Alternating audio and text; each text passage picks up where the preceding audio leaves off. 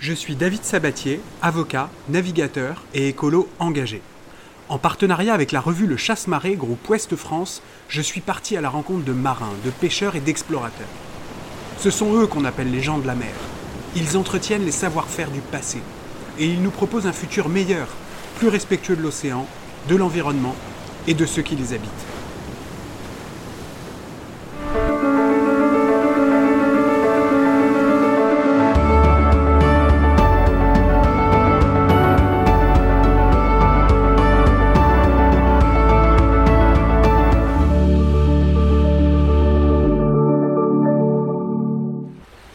Je pars à la rencontre de Nadia Améziane, qui dirige la station marine de Concarneau, la plus vieille du monde encore en activité. Nadia a mené des explorations dans les hautes profondeurs. Elle a découvert des espèces totalement inconnues. C'est une véritable médiatrice entre le vivant et les humains. Ah, tu peux rien faire dans ta vie si t'as pas les bases, Euh, aussi bien euh, scientifiques que les bases sociales. Euh, D'ailleurs, il y a plein de parents hein, qui sont démissionnaires par rapport à tout ça, hein. donc euh, c'est important. Mais il y a, il y a quand même un- dans l'apprentissage, il y a peut-être une façon de temps en temps d'être un peu plus créatif et innovant dans l'apprentissage. Mais peut-être que c'est le rôle de gens comme moi. hein.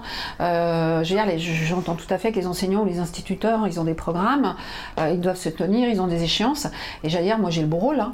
J'arrive et puis hop, je vends du rêve. Mais comment tu fais pour transmettre cette science, qui est quand même la science des concombres de mer, à, des enfants? De 5 ans Alors, bah, à des enfants de 5 ans, je mime beaucoup. Non, non, mais j'ai beaucoup de vidéos. Et, et donc, par l'image, on fait passer beaucoup, beaucoup de choses. Tu vois, par exemple, on parle de la locomotion des échinodermes. Euh, au lieu de partir dans des grands discours, je vais montrer aux enfants, notamment en maternelle, tu vois, ça, ça marche bien, comment une étoile de mer va se déplacer, comment une- un oursin va se déplacer, euh, comment une ophure va nager. Voilà, tous ces organismes-là.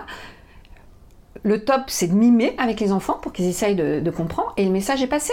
Et ce qui est d'étonnant, c'est que c'est un message qu'ils retiennent.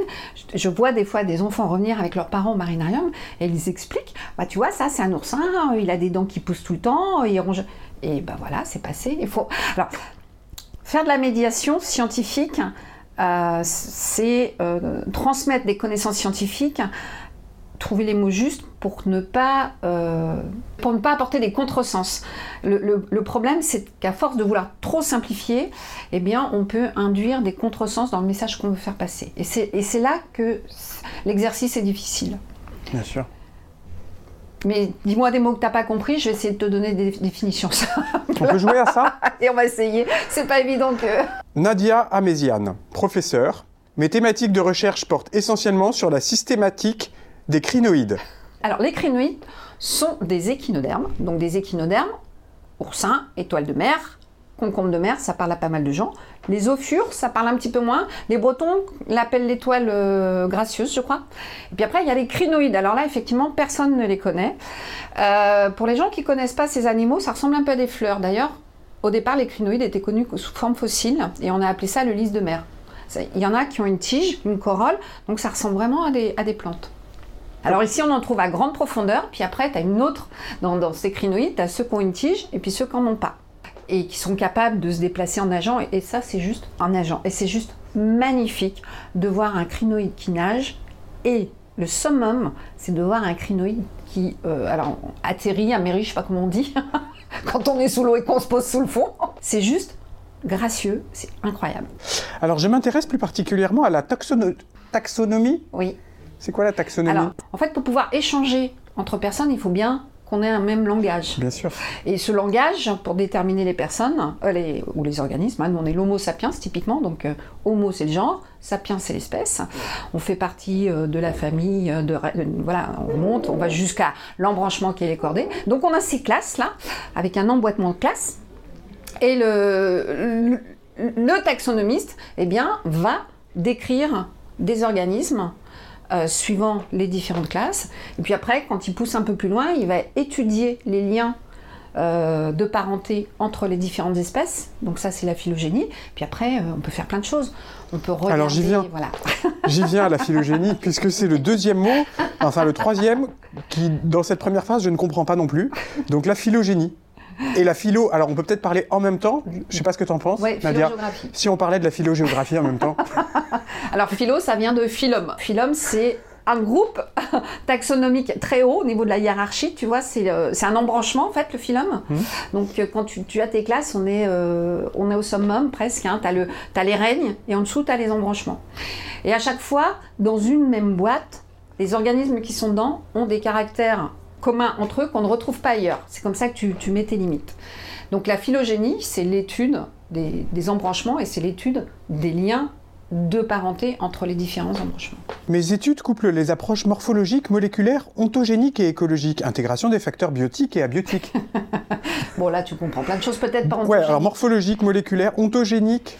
Oui, c'est tout ce qui concerne euh, les changements que- qui euh, apparaissent au cours du développement et de la croissance des organismes. Un autre aspect de mes recherches concerne, l'éco-régionalisation de la faune benthique.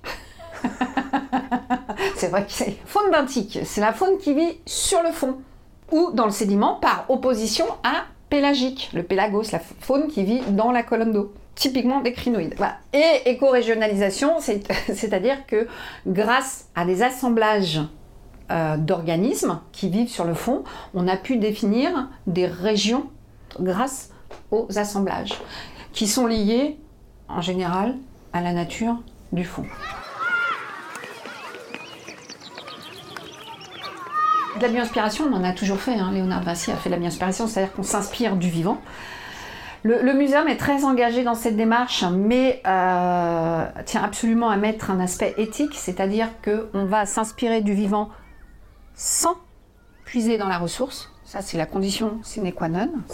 Et puis en plus, on va le faire dans un cadre de d'environnement durable. C'est-à-dire que, euh, typiquement, euh, je vais donner un exemple, là on ne le verra pas, mais j'ai une éponge qui, est là-bas, euh, qui fait son squelette. Ce sont des, des fibres de silice qui conduisent la lumière. Elle fait ça à température ambiante. Elle y intègre du sodium, donc c'est super résistant. Ça rappelle un peu les fibres optiques. Hein eh bien, elle fait en fait des fibres optiques.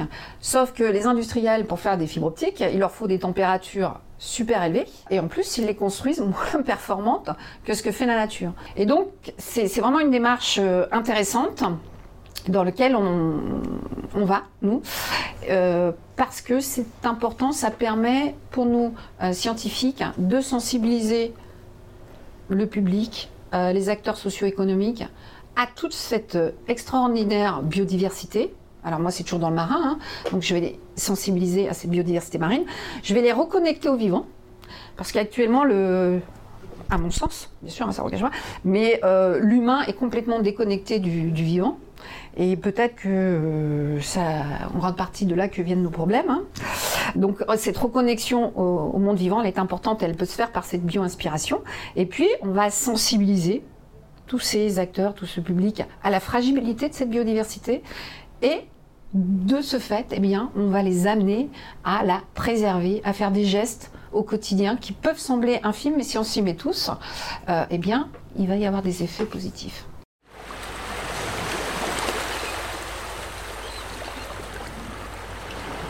Les scientifiques, ils ne peuvent pas être de partout, euh, tout le temps et à tous les endroits. Et donc, cette acquisition de la donnée se fait grâce aux citoyens. Et le citoyen est impliqué, c'est-à-dire qu'après on lui, on lui fait un rendu, on lui explique à quoi servent ces données, euh, on lui explique les objectifs. Papillons des jardins, c'est pareil. On vous demande euh, de euh, signaler les papillons qui sont présents dans votre jardin. Et il y a un observatoire comme ça, et derrière il y a des scientifiques qui analysent toutes ces données. Donc ça permet euh, de suivre dans le temps et dans l'espace euh, bah, les, les- les densités de population, s'il y a des migrations, s'il y a des chutes, et on peut voir en parallèle bah, l'impact du changement global euh, sur toutes ces populations. Et puis, comme je disais, c'est une façon aussi de reconnecter au vivant, quoi, qui, qui est importante. Puis ça peut se faire en famille, Oui. ça peut se faire avec des amis, donc il y a un côté un petit peu, pas ludique, mais on fait des choses ensemble. Et ça aussi, c'est quelque chose qu'on a perdu.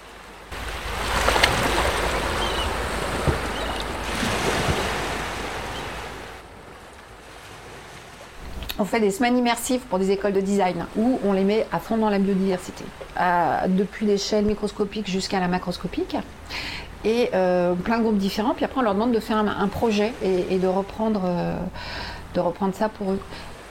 Euh, tout le monde a compris qu'il n'y avait pas de planète B et que euh, si on voulait que les choses bougent, bah, c'était euh, c'était tout ensemble. Et si les consommateurs demandent des choses comme ça, bah, le poids des consommateurs fera que tout le monde, tout le monde va bouger. n'importe quand, voilà, moi quand je fais des conférences, j'explique que bon après c'est pas grave hein, si on ne va pas bouger. après nous, il y aura quelque chose de nouveau tout ce qu'on peut se poser comme question, c'est est-ce que nous, du coup, on va être adaptés à, ces choses nouvelles?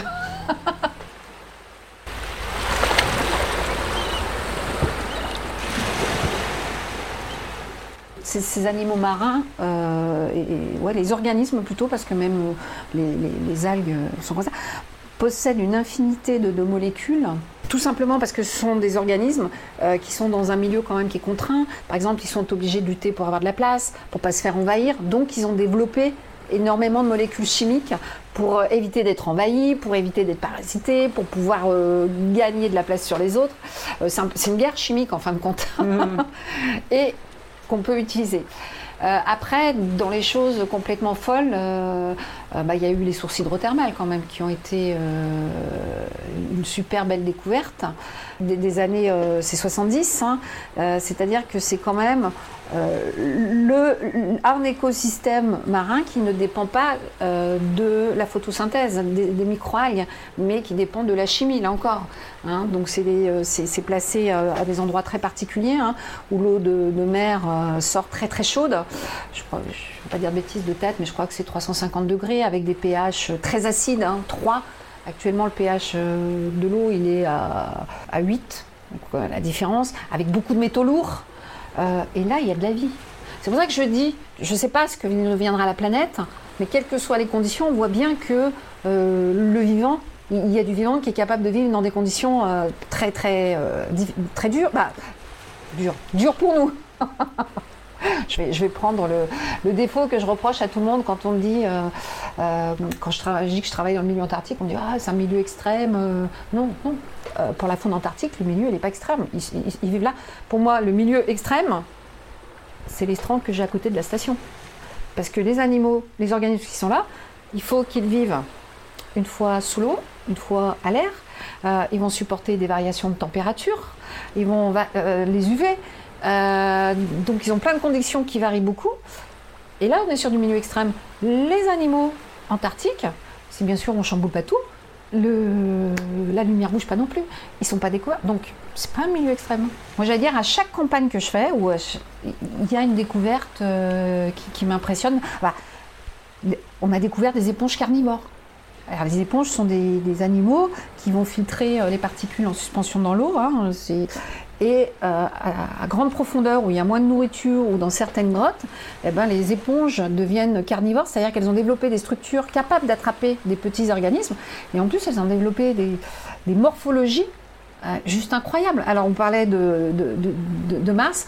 Là, en termes d'organismes à prendre pour des films de science-fiction, c'est juste euh, une source d'inspiration incroyable.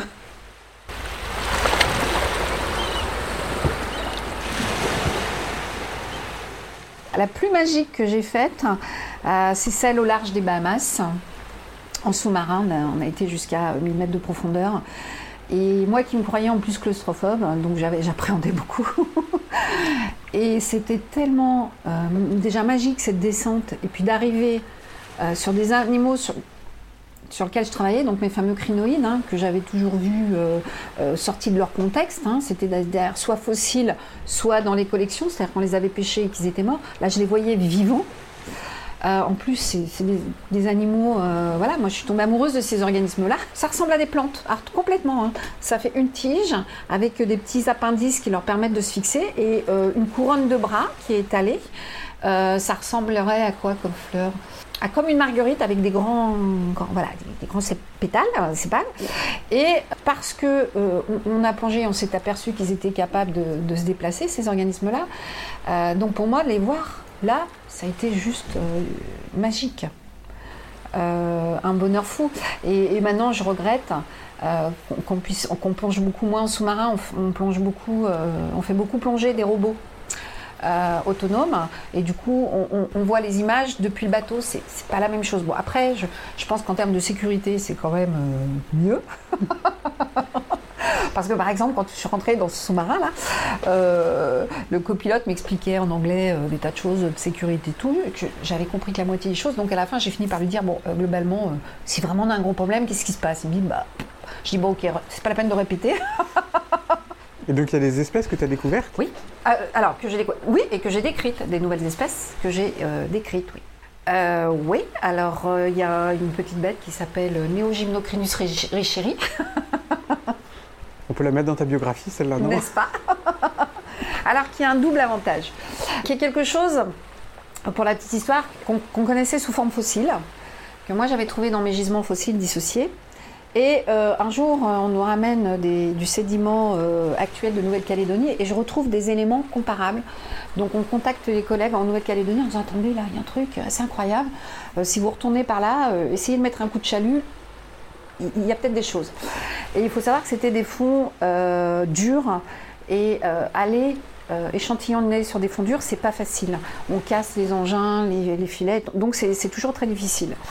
ils sont allés échantillonner et ils nous ont ramené cette bête-là qui a quand même fait en son temps le 20h, voilà, qui a eu un franc succès. En plus, elle est assez rigolote parce que bon, sur, il y a un petit pédoncule et puis ça, ça ressemble à un point fermé qui peut s'ouvrir. Euh, au niveau des médias, il y a eu un timbre hein, qui a été fait aussi. Non, non, ça a été une vraie star. Hein.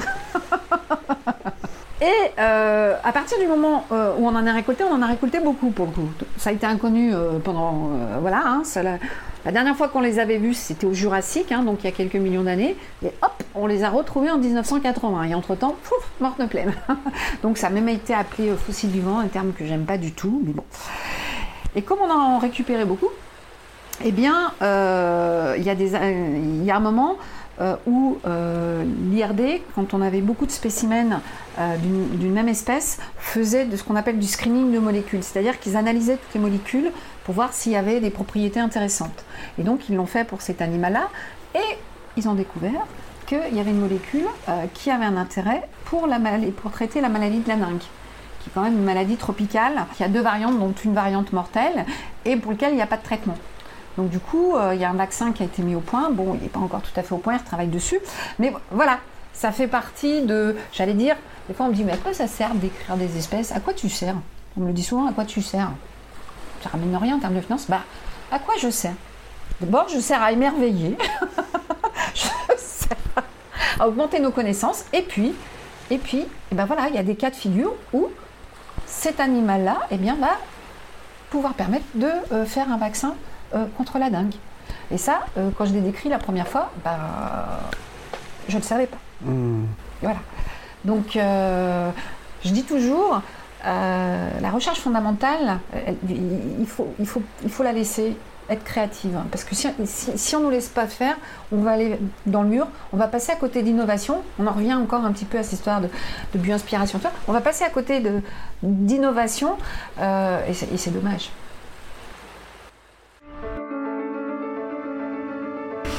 Les gens de la mer, le podcast. Un épisode proposé par David Sabatier, coordination Maud Léné-Corrèze et Gwendal Jaffry pour le chasse-marée, réalisation Théo Moulec et David Sabatier.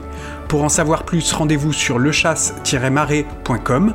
Pour nous écouter partout et tout le temps, rendez-vous sur Apple Podcast, Spotify, Deezer, YouTube, j'en passe et des meilleurs. Pour nous parler, rendez-vous sur Twitter, Instagram ou Facebook. Et pour ne pas rater les prochains épisodes, n'oubliez pas de vous abonner sur vos plateformes préférées.